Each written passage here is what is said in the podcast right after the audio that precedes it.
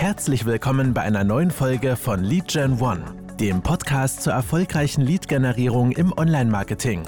Präsentiert von der Interactive One mit George Uysal und Sabrina Schütz. Ja, hallo und herzlich willkommen an alle Zuhörerinnen und Zuhörer zu einer neuen Podcast-Folge des Lead Gen One Podcasts. Und ähm, ja, wir sind tatsächlich schon am Staffelende angelangt und für dieses Finale habe ich mir als Gast nicht nur George, wie immer, hi George. Hallo Sabrina. sondern wir haben jetzt heute auch nochmal einen Experten mit an Bord und zwar der liebe Herr Dr. Martin Bahr. Hallo, Herr Martin. Wir freuen uns, dass du Moin. da bist. Moin aus Live Hamburg. aus Hamburg, genau. Ähm, ja, wir haben vorhin schon festgestellt, das Wetter ist identisch. Nicht gerade sommerlich, aber davon wollen wir uns jetzt heute nicht ähm, die Laune vermiesen lassen. Äh, es geht um Rechtssicherheit, natürlich. Wenn der Martin da ist, dann freuen wir uns wie immer über Rechtssicherheit zu sprechen und zwar allgemein diesmal zum Thema Rechtssicherheit in der Lead-Generierung. Wie kann man Fehler und auch Ärger vermeiden? Darum soll es heute gehen. Wobei man einen Anwalt braucht, wenn man Ärger hat. Ne? Aber in dem Fall formulieren wir es ja positiv. Rechtssicherheit ist ja der positive Begriff. Genau, also wir wollen ähm, schauen, dass der Martin möglichst wenig auf, äh, Arbeit hat mit unseren Kunden. Echt? Wollen wir das? Nein, Spaß beiseite, klar. Also wie, wie beim Zahnarzt immer sagt, äh, Prophylaxe ist besser als hinterher bohren. Und das übertragen jetzt auf den Lied, auf das Liedgeschäft. So wollen wir, denke ich mal, alle vorgehen. Ich stelle mich einfach mal kurz vor. Ähm, mein Name ist Rechtsanwalt Dr. Martin Bahr, bin seit 20 Jahren, über 20 Jahren Rechtsanwalt auf, aus Hamburg und spezialisiert auf Recht der neuen Medien, also alles, was mit Web, Internet, Mobile, Datenschutzrecht zu tun hat. Super, ganz genau. Und du warst schon einmal Gast bei uns im E-Mail-Marketing-Podcast. Zweimal sogar schon, das ist der dritte, mhm. der dritte Auftritt heute. Super. Wie viel Prozent von dem, was du jetzt so zu tun hast, Martin, ist Prophylaxe versus ist es wirklich dann schon geschehen, sozusagen? Ähm, das ist ganz schwer so in Prozentwerten abzuhandeln, aber ich würde sagen, beide Partien, Prophylaxe und Abwehren, hält sich so die Waage. Mhm. Ja. War früher mal anders, war früher mal anders, da war früher eigentlich nur Abwehren Mhm. Und seit DSGVO, was immer das bedeutet, da kommen wir ja sicher noch äh, in, den, in, den, nächsten paar Minuten dazu, hat sich das so ein bisschen gewandelt. Ähm, da sind die Leute schon ein bisschen sensibler geworden. Mhm. Was ja ganz gut ist, ne? Die Rechte des Users etc., des Einzelnen und so weiter, das macht ja Sinn. Ja, Sinn macht es auf jeden Fall, aber es macht eben auch, es stellt viele Unternehmen vor Herausforderungen, würde ich jetzt mal so sagen. Ähm, wenn man sich jetzt da auch nicht wirklich jeden Tag damit beschäftigt, ist es mit Sicherheit auch nicht so selbstverständlich oder geläufig.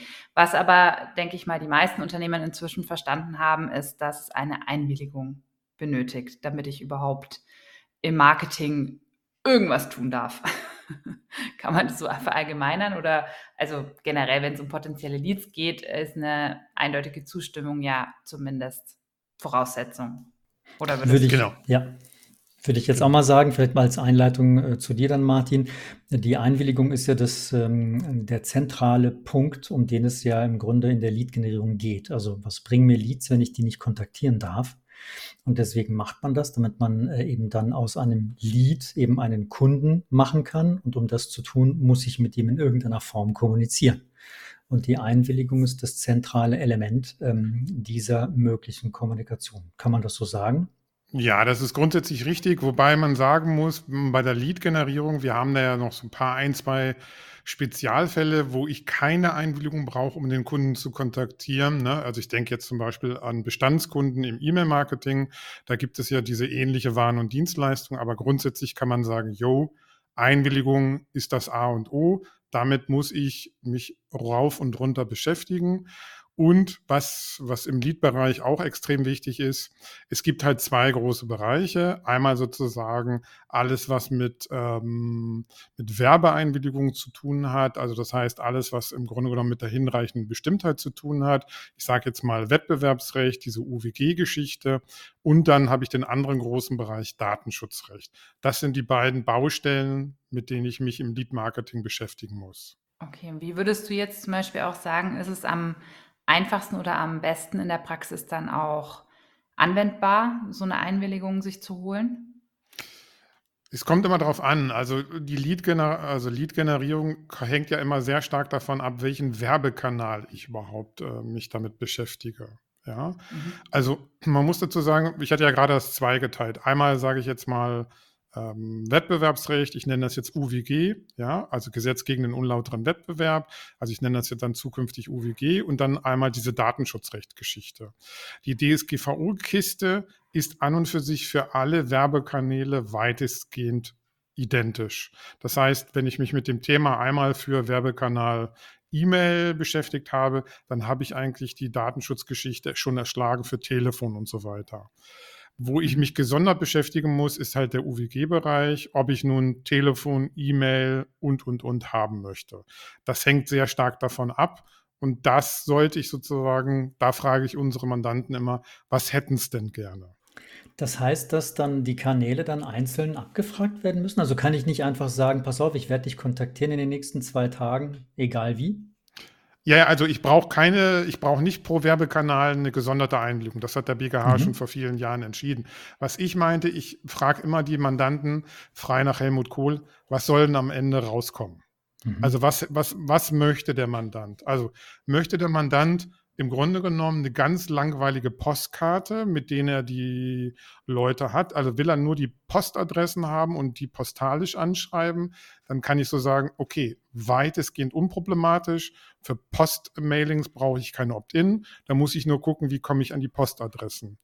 Ähm, die höchste Kür dagegen ist halt, ich möchte den gerne anrufen, da brauche ich ganz andere Anforderungen. Und deswegen frage ich am Anfang immer, was möchten Sie, lieber Mandant? Mhm. Das heißt, eine Art Universaleinwilligung gibt es nicht. Dass ich sage, ich werde dich kontaktieren, ich weiß noch nicht wie, aber ich melde mich bei dir, lieber Lied.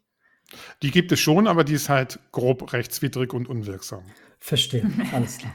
Okay, um Ärger zu vermeiden, deswegen sitzen wir jetzt zusammen. Genau, macht es Sinn, die sozusagen sauber äh, und äh, macht es auch Sinn, dass die auch ein, ein ähm, also macht es Sinn, dass man gewisse Kanäle vielleicht auch ausschließt oder ist es immer zu empfehlen, dass man möglichst alles offen lässt? Ich kann dich auf Telefon, E-Mail, Post äh, beispielsweise kontaktieren. Also aus juristischer Sicht macht es schon Sinn, eigentlich alles mit reinzunehmen, was mhm. theoretisch in den nächsten Wochen, Monaten, Jahren denkbar ist, weil es gibt ja nichts Schlimmeres, als dass ich ein Opt-in habe für ähm, E-Mail aber plötzlich habe ich dann kein Opt-in, um den Typen anzurufen oder die Person. Das ist ja aus Unternehmersicht äh, das Schlimmste. Ja. Mhm. Und jetzt betrete ich so ein bisschen ähm, euer Marketingbereich. Ich glaube aber, je mehr Werbekanäle ich dort platziere, desto weniger wird, äh, desto höher ist die Bereitschaft abzubrechen, glaube ich. Also wenn ich so eine generale Einwilligung abfrage, ja, möchten Sie gerne nachts an der Tür äh, geklingelt werden, möchten Sie ein Telefon anrufen, möchten Sie eine E-Mail bekommen und so weiter, desto weniger ist die Bereitschaft da, aus Kundensichten Opt-in zu geben. Mhm. Und deswegen sage ich immer, reduziere oder beschränke das, lieber Mandant, auf das, was du wirklich denkst, was du mal in absehbarer Zeit benötigst. Mhm. Wir haben jetzt äh, viel ja auch mit Kunden gesprochen, die Leads generieren wollen, es auch tun. Und da ist oft so, dass ähm, der Sales-Prozess so danach, ne, also sozusagen das Umwandeln des Leads, ähm, jetzt nicht unbedingt im Fokus ist von Anfang an. Ne? Man konzentriert sich erstmal auf die Leads und dann hat man die, dann hortet man die irgendwie und dann weiß man erstmal nicht, was man damit macht als erstes. Hm, verfällt so eine Einwilligungserklärung? Ähm, also nach Rechtsprechung grundsätzlich nein. Ja, das heißt, eine Einwilligung ist grundsätzlich zeitlich unbefristet. Ähm, aber es ist natürlich so, die Bereitschaft des Users, ähm, Ärger zu machen, steigt mit der, mit der Anzahl des, ähm, der zeitlichen Ab, äh, der zeitlichen oder der zeitlichen Folge. Naja, klar, ich meine, dass man dann auch sagt, warum hast du mich angerufen? Ja, du hast dich vor dreieinhalb Jahren da und da angemeldet. Ich meine, das ist ja dann auch ähm, der Sinn halt verloren. Ne? Ja, klar. Ja, vor allem muss ich dann sagen, ich muss aufpassen, welche Art von Leads ich überhaupt habe. Also machen wir mal ein Beispiel. Ähm, Lead ist ja nicht nur eine Telefonnummer, sondern in aller Regel noch viel mehr Adressen, die da drumherum mhm. sind. Und ähm, ein erheblicher Teil der Postadressen zum Beispiel in Deutschland sind nach einem Jahr veraltet. Also die Zahlen schwanken zwischen 10 bis 15 Prozent. So viele Leute ziehen um, ja. Äh, die einen werden geschieden, die anderen bekommen Kinder, die anderen heiraten.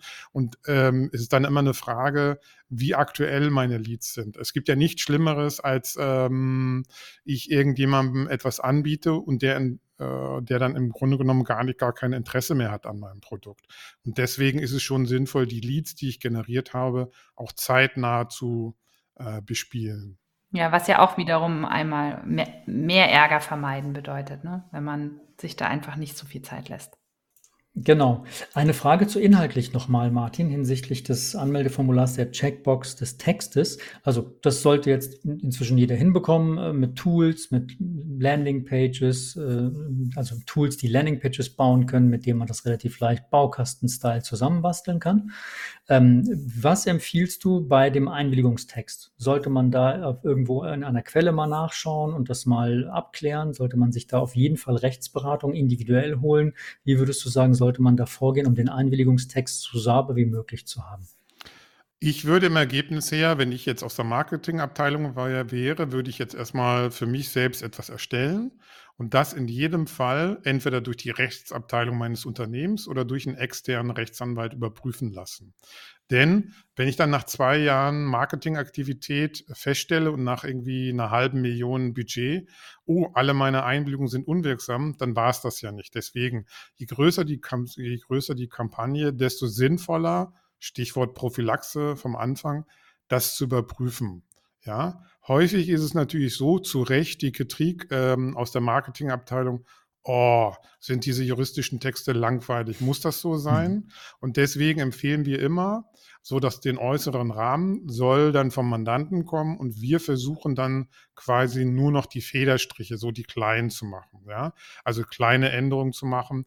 Aber der Text und das Perform, also die, das Wording sollte schon vom Mandanten kommen, aber auf jeden Fall jemanden drüber schauen lassen, der sich mit der Materie auskennt. Okay. Ja, Thema Einwilligung, glaube ich, ähm, ist schon so auch das A und O, zumindest, dass man da auf dem richtigen Weg ist, um da schon mal die ersten Hürden zu nehmen und die Fehler eben zu vermeiden oder Ärger zu vermeiden.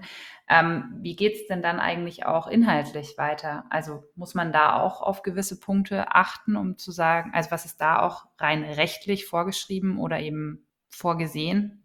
Wie meinst du jetzt? Ja, es gibt doch bestimmt auch Inhalte, die man laut ähm, Wettbewerbsrecht oder so auch gar nicht verwenden darf, sage ich jetzt mal. Also ich will jetzt darauf hinaus auf so irreführende Werbung. Also es gibt ja ganz viele Themen, die irgendwie oder ja nicht unbedingt so angesprochen werden dürfen, dass der Verbraucher dann sich eben in die Irre geführt fühlt. Ja, also wir haben diese äh, Dark Matters, also diese Geschichte, wo im Grunde genommen gar nicht klar ist, dass der User eine Einwilligung gibt. Das ist ja sehr häufig dabei. Mhm. Also juristisch nennt man das die transparente und informierte, informierte Einwilligung, muss der User abgeben. Aber es ist zum Beispiel der Klassiker, ich möchte gerne irgendwie ähm, das neueste Handbuch zu Bitcoin herunterladen, registrieren Sie sich mit Ihrer E-Mail-Adresse hier. Ja, und nirgends steht, dass ich mit dem Download und mit der Angabe meiner E-Mail-Adresse auch eine Einwilligung abgebe. Das ist ja so mhm. der, der, Klassiker. Ja, so ja. Genau, und das ist eine klare Irreführung, weil das ist keine wirksame Einwilligung. Das, das ist sozusagen der Standard, dass im Grunde genommen nicht transparent dem User klar ist, ach, das ist eine Einwilligung, die ich abgebe, sondern der User denkt, ich äh, gebe die E-Mail-Adresse nur ab, dass ich den Link zum Download ähm, übersandt bekomme. Dieses Wort Transparenz ist ja ein großes Wort. Ne? Wer legt es denn fest? Also gibt es irgendwelche Rahmen, an denen man sich orientieren kann, wo man sagt, das ist transparent genug? Nein, also das, also es gibt kein so wirklich, ähm, also das Gesetz sagt schon gar nichts dazu aus und das hängt immer von dem jeweiligen Gericht, das dann angerufen wird, ab. Und deswegen muss man sagen, ist es so ein bisschen leichter Euphemismus, unser Titel heute, Rechtssicherheit. Also man würde sagen, relative Rechtssicherheit. Also wenn wir, wenn wir heute drüber sprechen, heißt es im Grunde genommen, Fettnäpfchen vermeiden und schon so die, die größten Klopfer. Und dann bin ich schon sehr, sehr gut auf der rechtssicheren Seite. Absolute Rechtssicherheit gibt es nicht, ja. Aber es ist so, ich kann schon viele Dinge machen, die am Markt aber so gar nicht von vielen Leuten berücksichtigt werden. Und dann kann ich 90 Prozent, 95 Prozent des Ärgers vermeiden. Woran ich jetzt auch gerade gedacht habe, ist äh, das Thema Markenrecht auch. Ne? Ich meine, das ist ja gerade, wenn man irgendwelche Dinge zum Download anbietet oder wenn man Content irgendwie dann ähm, zusammenstöpselt, zusammenpackt, dann kann man auch relativ schnell in das Fettnäpfchen des Markenrechts ähm, dann auch mal treten. Ist das so in der Praxis das, was du doch bestätigen kannst, Martin, oder ist Markenrecht eher weniger problematisch da draußen? Ähm, also es berührt erstmal nicht die Wirksamkeit der Einwilligung, ja. Das Mhm. heißt, ähm, aber was natürlich häufiger vorkommt, ähm, jetzt nicht nur Markenrecht, sondern primär Urheberrecht. Also jemand klaut sich Grafiken, ja, jemand bastelt einfach ein PDF zusammen, ähm, stellt irgendwelche schönen Bilder zum Download und so. Das ist dann urheberrechtswidrig, weil er die entsprechenden Lizenzen nicht hat, ist ihm aber egal. Ähm, es berührt dann, das ist zwar ein Rechtsverstoß, aber es berührt die Wirksamkeit der Einwilligung nicht. Ja, mhm. aber das kommt durchaus nicht selten vor. Dass, ähm, und da kommen wir dann zu das, was Sabrina gesagt hat, Irreführung. Ähm, ein großer Bereich ist zum Beispiel auch, ähm, ich glaube, die Fälle kennt ihr auch, wo man dann gesagt wird, wir haben hier ein IKEA-Gewinnspiel oder ein Mars-Gewinnspiel oder äh, ein Tesla-Gewinnspiel. Man sozusagen, man überschreibt das auch so und sagt dann, Sie können bei uns ein Tesla gewinnen. Man layoutet auch die Landingpage in den Farben, alles sieht so ähnlich aus, man benutzt vielleicht sogar das Logo von Tesla und am Ende stellt sich raus, das ist doch irgendwie die XY Limited aus Hintertupfingen, die das veranstaltet und die hat überhaupt nichts mit Tesla zu tun, außer dass man mal eine Tesla-Rundfahrt gewinnen kann ja, im Werte von 100 Euro. Und das wäre dann markenrechtlich auch problematisch, weil da denkt der User, ah super, das wird ja hier von Tesla veranstaltet. Ähm, das wäre dann auch eine Irreführung, könnte dann auch die Wirksamkeit der Einwilligung ähm, berühren.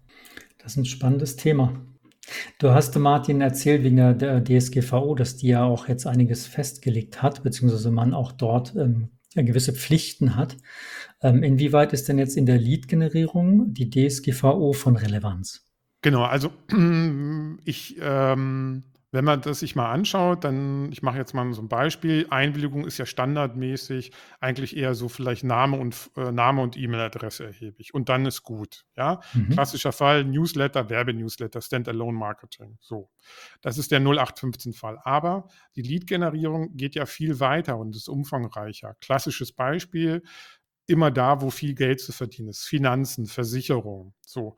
Und da erhebe ich möglicherweise durchaus jetzt nicht nur den, den, den Namen und die E-Mail-Adresse, sondern auch persönliche Daten. Also soll heißen, sein Einkommen, wo hat er, welche Bankbeziehungen hat er, wie viel Einkommen hat er, war er schon mal arbeitslos und so weiter.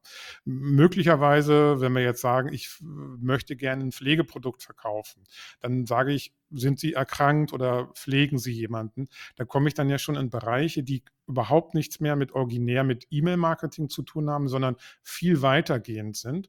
Und diese Daten möchte ich aber später ja auch benutzen, um dann den User konzentriert oder äh, dezidiert anzusprechen. Und da muss ich natürlich die DSGVO rauf und runter beachten. Mhm. Also die Erhebung an sich hm, ist kein Problem, nehme ich mal an, wenn man Fragen stellt. Also mal, wir nennen das Vorqualifizierung. Wenn man jetzt jemand irgendwie eine Risikokapitallebensversicherung äh, irgendwie anbieten möchte oder die gerne verkaufen möchte und äh, generiert Leads über irgendeine Umfrage beispielsweise, dann fragt man sich, hast du schon eine Risikolebensversicherung? Wie alt bist du, ne, was äh, hast du Hobbys, was für Hobbys hast du, keine Ahnung. Und dann sind, kann man ja erheben, ist ja kein Problem, es ist ein Formular. Die, die Krux liegt jetzt genau wo? Kann ich die dann später nicht verwenden oder inwieweit muss ich den User darüber informieren, wie ich die verwende? Ähm, es kommt ja immer so ein bisschen darauf an, für welchen Zweck ich das benutze. Ja, mhm. wenn ich das zum Beispiel benutze, um eine Darlehensvermittlung, ähm, also Online-Kreditvermittlung zu erheben, dann sind solche Fragestellungen grundsätzlich vollkommen legitim.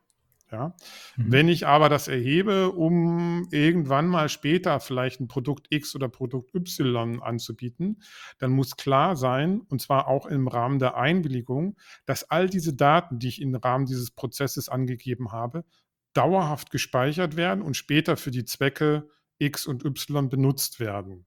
Ja? Und das ist das, das ist das große Problem dabei. Je mehr Daten ich speichere, desto, desto umfangreicher ist auch die Aufklärung. Ähm, und es kommt noch eine zweiten, zweite Geschichte dazu.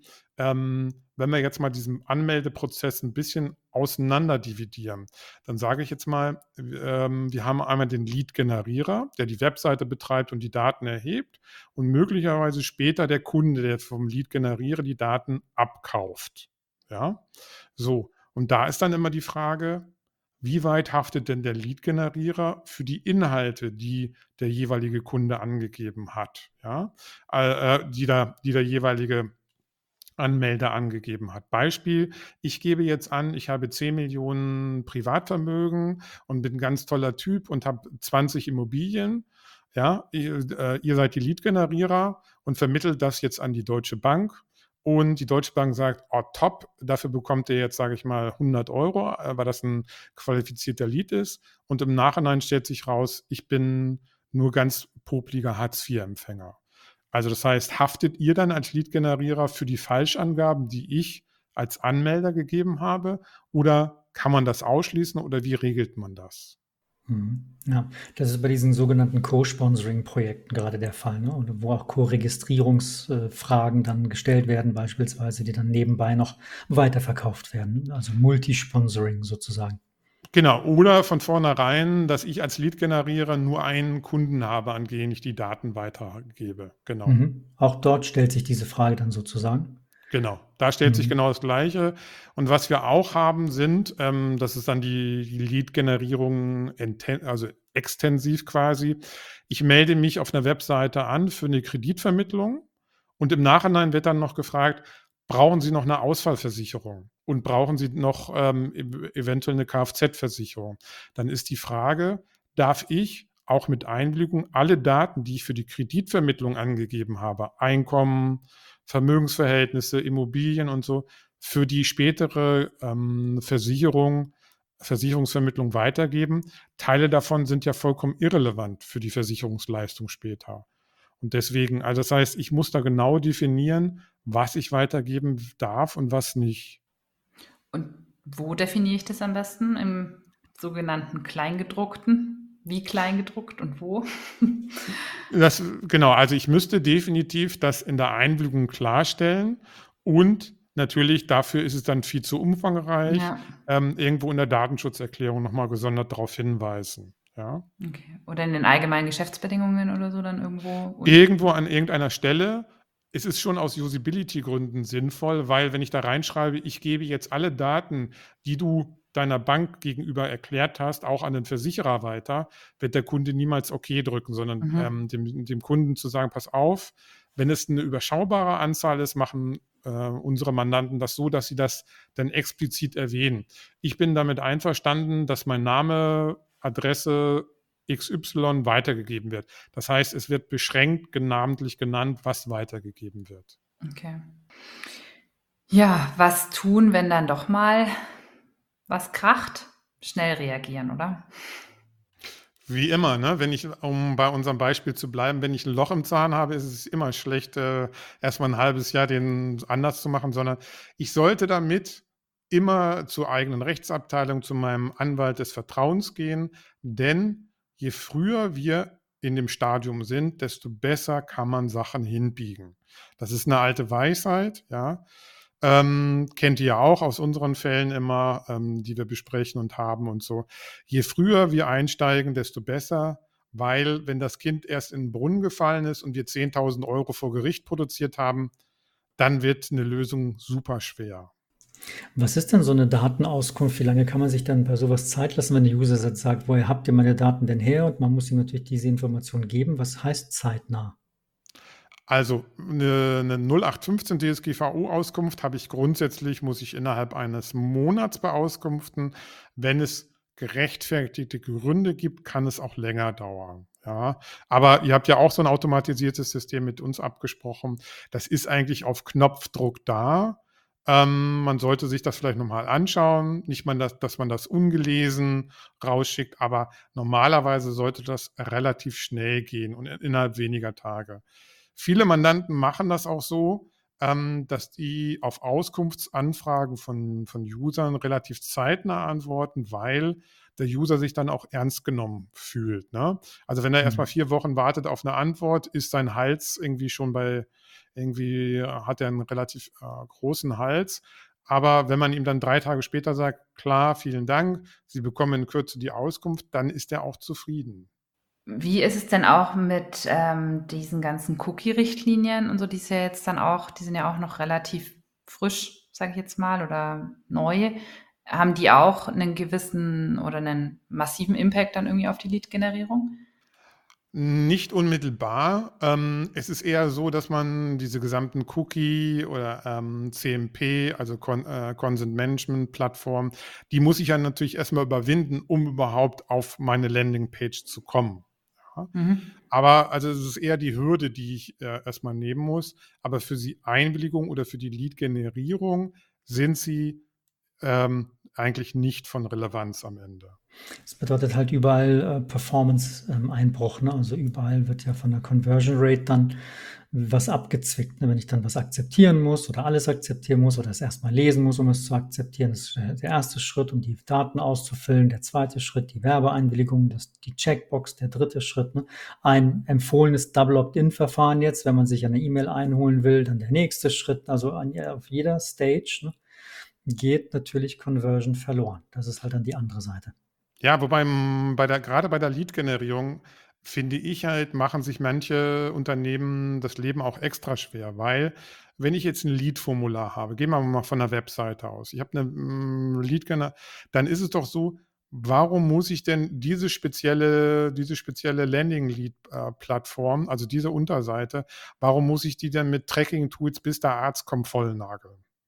Muss ich doch gar nicht machen, sondern ich kann doch da im Grunde genommen relativ einfach einfache Messtools benutzen, die nicht einwilligungspflichtig sind. Soll heißen, warum muss ich das mit äh, Google Analytics ähm, bis der Arzt kommt vollknallen?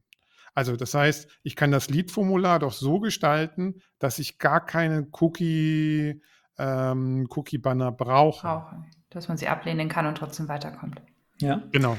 Das empfehlen wir unseren Kunden ja auch. Ne? Wir sagen ja, kümmere dich nicht drum, du musst ja da nichts machen. Wir können das komplett extern abwickeln und wir sind da in einer eigenen abgeschlossenen Welt, wo auch dann die ganzen Konzernrichtlinien und die gibt es ja dann interne Datenschutzbeauftragte und es gibt eine riesen Armada von Fachjuristen, die dann natürlich dann mit unterstützen und dann überall auch äh, sozusagen teilweise leider auch bremsen. Und wenn man das dann eben komplett schlank über eine neue Landingpage macht und auch die, die, die Generierungswege, also die Traffic-Kanäle dann einigermaßen kennt, dann muss das nicht so sein, ne? weil die arbeiten dann mit riesigen Tools zusammen und alles muss irgendwie zusammenpassen und alles muss integriert werden. Und da scheitert es tatsächlich oft schon ähm, an der Infrastruktur des Konzerns, was wir so gemerkt haben, wie wenn man das komplett frisch äh, von der Leber weg, komplett über eine andere Domain, komplett ganz woanders eben dann halt abwickelt. Ne? Ja, und ich muss dazu sagen, die Erfahrung zeigt, je größer, das, je größer der Kunde oder der Auftraggeber, desto schlimmer wird es eigentlich. Das soll heißen, ähm, dort Änderungen auf der Webseite umzusetzen, kann schon mal ein halbes Jahr oder ein Jahr dauern. Ja? Und dann wird diskutiert in großen Runden irgendwie und dann wird am Ende doch Nein gesagt. Und deswegen, es ist immer die Frage, ob man nicht eine Agentur oder jemand anderes hinzunimmt, der halt diese Technik hat, ja, ähm, und man kann das ja auch auf seine eigene Webseite dann integrieren. Aber also wie immer überall, ich lasse ja auch nicht den Fernsehtechniker an mein Auto und umgekehrt. Ja.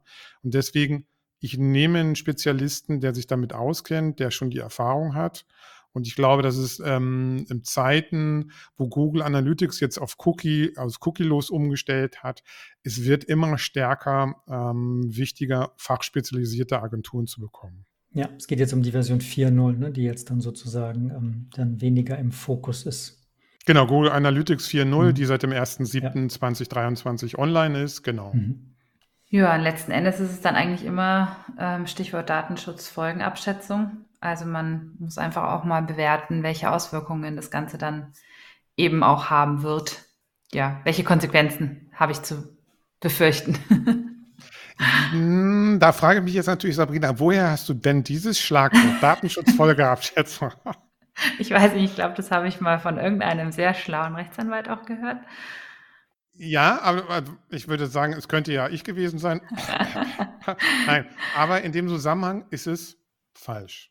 Echt? Ich brauche, ja, ich brauche keine Datenschutzfolgeabschätzung. Eine Datenschutzfolgeabschätzung brauche ich immer dann nach DSGVO, wenn ich eine Technologie einsetze, also ich mache es jetzt mal simpel, äh, simpel erklärt, die ein erhöhtes Risiko für die betroffenen User beinhaltet. Ja, soll heißen, ich setze jetzt eine neue Technologie ein, die noch keiner kennt. Stichwort JetGPT. Oh, so ein, mhm. also so lange, ne? Aber also das wäre zum Beispiel so ein, so ein, da weiß keiner, was machen die im Hintergrund. Da müsste ich zum Beispiel eine, eine Datenschutzfolgeabschätzung machen. Ja. Ähm, es gibt auch ein paar andere Datenschutzbehörden, die haben zu Twitter-Nutzung eine Datenschutzfolgeabschätzung gemacht. Es geht aber letzten Endes darum, für so standardisierte Prozesse brauche ich keine Datenschutzfolgeabschätzung, ja, sondern immer nur dann tatsächlich, wenn sich ein Risiko erhöht. Und das ist ja bei der normalen klassischen Lead-Generierung nie der Fall. Also, erstens, wir brauchen keine. Okay. Nee, ich dachte jetzt eben auch, wenn man sagt, man verzichtet vielleicht in einer gewissen Weise mal hier oder da auf bestimmte vorgesehene Regelungen, um eben dann auch abzuklären, ist es mir das wert oder halt nicht. Also eher eine Risikoabwägung vielleicht. Genau, also Kosten-Nutzen-Analyse ist natürlich extrem wichtig. Ne? Also äh, Risiko im Verhältnis zum wirtschaftlichen Nutzen. Genau. Ja, oder Aufwand. Ja. Es kommt es öfter, also wir merken es, äh, dass jetzt die Kunden, die wir natürlich dann jetzt immer mehr betreuen, die haben halt den Fokus auf, auf Rechtssicherheit tatsächlich oder nennen wir es maximale Rechtssicherheit, ist klar. Das ist ja ein sehr mit Vorsicht ähm, ne, Begriff. Ähm, aber gibt es dann auch ähm, Fälle, wo man wirklich sehenden Auges eigentlich irgendwie Richtung Verderben und dann genau weiß, alles klar, ne, das läuft jetzt nicht 100% sauber, das wissen wir, das ist das Tool, was nicht äh, 100% DSGVO-konform ist, was jetzt aus deutscher Sicht und so weiter. Und dann ähm, ja mit den Folgen dann einfach klarkommt und sich dann einfach Unterstützung holt und das, was man eigentlich generiert hat in der Zeit, ein riesengroßer Batzen ist und im Grunde man, was du sagst, ein Risiko nutzen, man einen riesigen Nutzen hatte mit einem geringen Risiko und wenn es doch knallt, bewertet man das? Also gibt es Kunden, die das wirklich so ähm, vorsätzlich machen? Ähm, es gibt ein, zwei Kunden von uns, die machen das so, aber mhm. einen großen, also der ist leider kein Kunde von uns, aber einen großen Player kennt ihr, der hat gerade eine Milliarde Euro DSGVO-Bußgeld bekommen. Okay. Ist Facebook. Ne? Dann also scheint es Meta, eben, ja. Genau, das Meta ist einfach eine Kosten-Nutzen-Analyse gewesen. Mhm. Im ja, Ergebnis genau. ja, also die sind der Ansicht, es ist DSGVO-konform gewesen. Da geht es ja um die Zusammenlegung mit, ähm, mit WhatsApp und so. Mhm. Aber es ist einfach im Verhältnis auch eine, eine Analyse.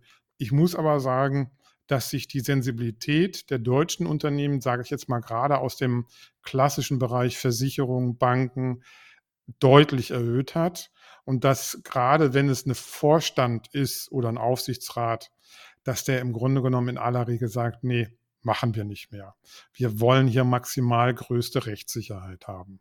Ja. Wobei ich jetzt gerade schon irgendwie in der Praxis auch mitbekomme, ich bin ja auch immer direkt am Kunden dran, ähm, dass es schon wieder in die Richtung tendiert, wieder lockerer zu werden. Also so 2018, 19, da war so diese Peak an wow, DSGVO und wir müssen super streng werden und super aufpassen. Und jetzt so langsam habe ich so das Gefühl, ah, so ein bisschen softer geht auch und so 100 Prozent, ah, uns reichen auch 80.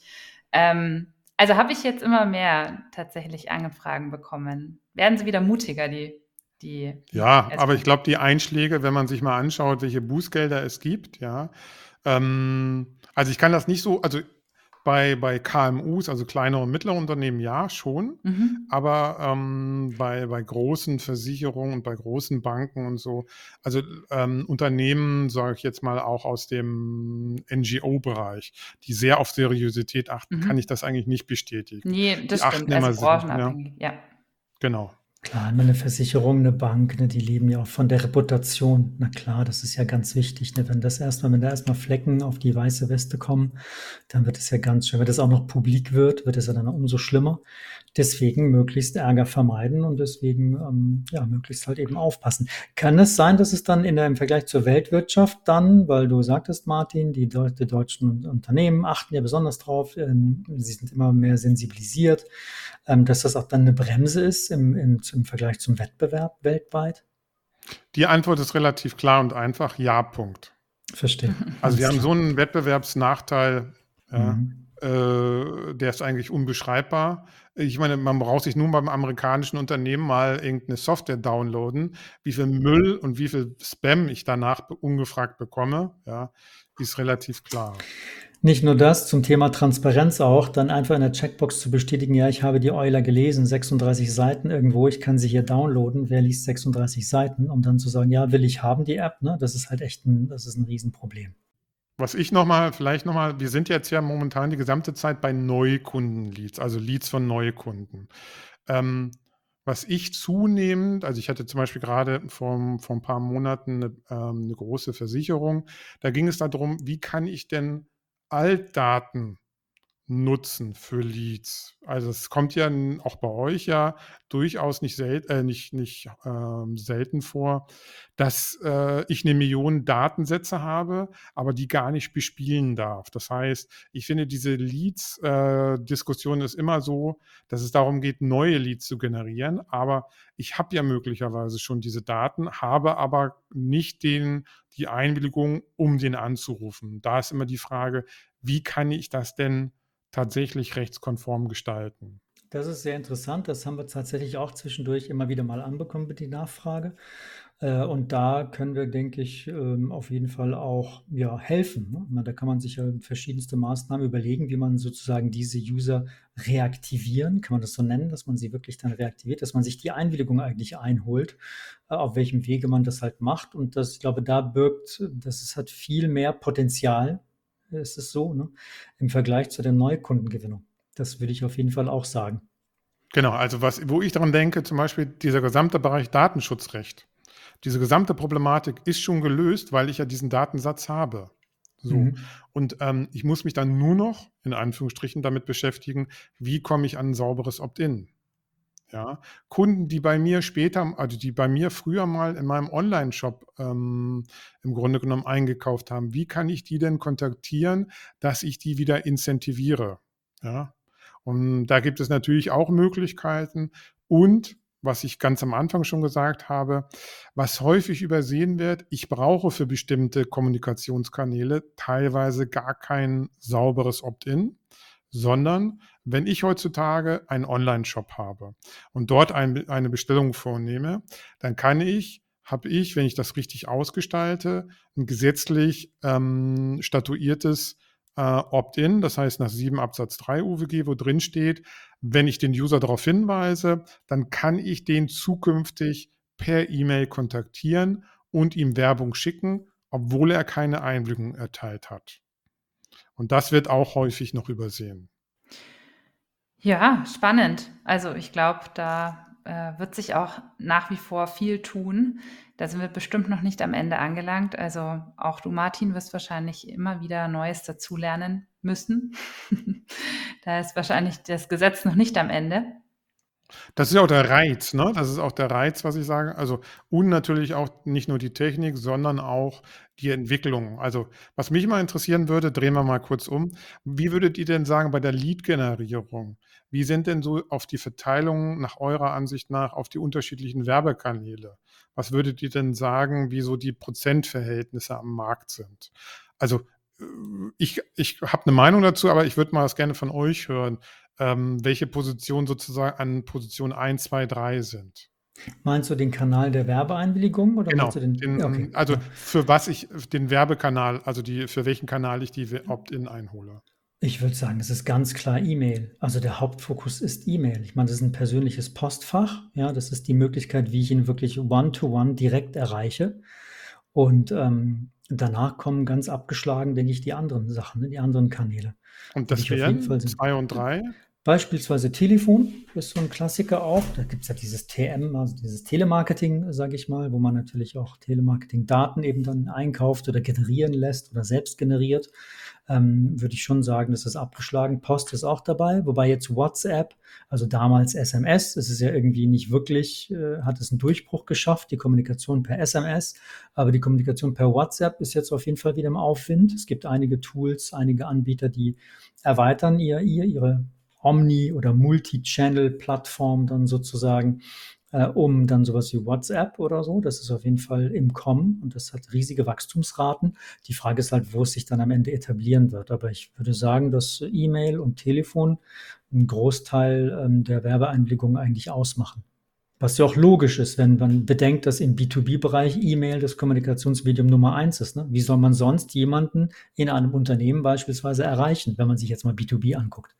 B2C sieht das wieder ein bisschen anders aus. Aber in der Lead-Generierung würde ich auf jeden Fall E-Mail ganz vorne. Siehst du das ähnlich, äh, Martin, oder ist das jetzt aus deiner Sicht anders? Schon, wobei ich sagen muss, ähm, wir haben ja noch den Display-Advertising-Kram und ähm, die mhm. Frage ist halt, ähm, ob ich jetzt für die klassische Lead-Generierung tatsächlich so stark den Bereich E-Mail habe.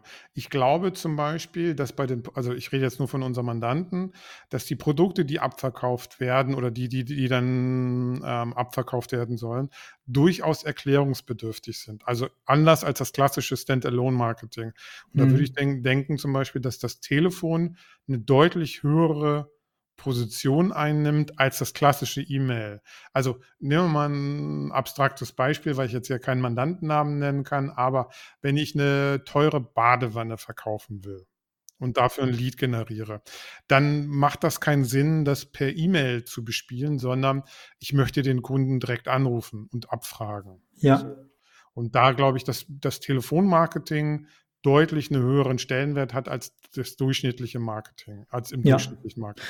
Ja, das ist dann wieder sehr produktabhängig tatsächlich. Wobei ich jetzt wiederum mich mal testeshalber auf wegen persönlichen Bedarf mich bei so einer Company angemeldet habe, dem klassischen Lead-Generierer. Der hat sich von mir die E-Mail-Einwilligung geholt, die Telefoneinwilligung geholt und hat mich sehr schnell angerufen aber er hat mich trotzdem per E-Mail auch nochmal ne, und schreibt mir und hakt nach und so weiter. Also da merkt man, dass das immer so Hand in Hand geht. Ne? Also wenn man schon den User hat, dann E-Mail, Querstrich Telefon sind, glaube ich, so die Klassiker, ja.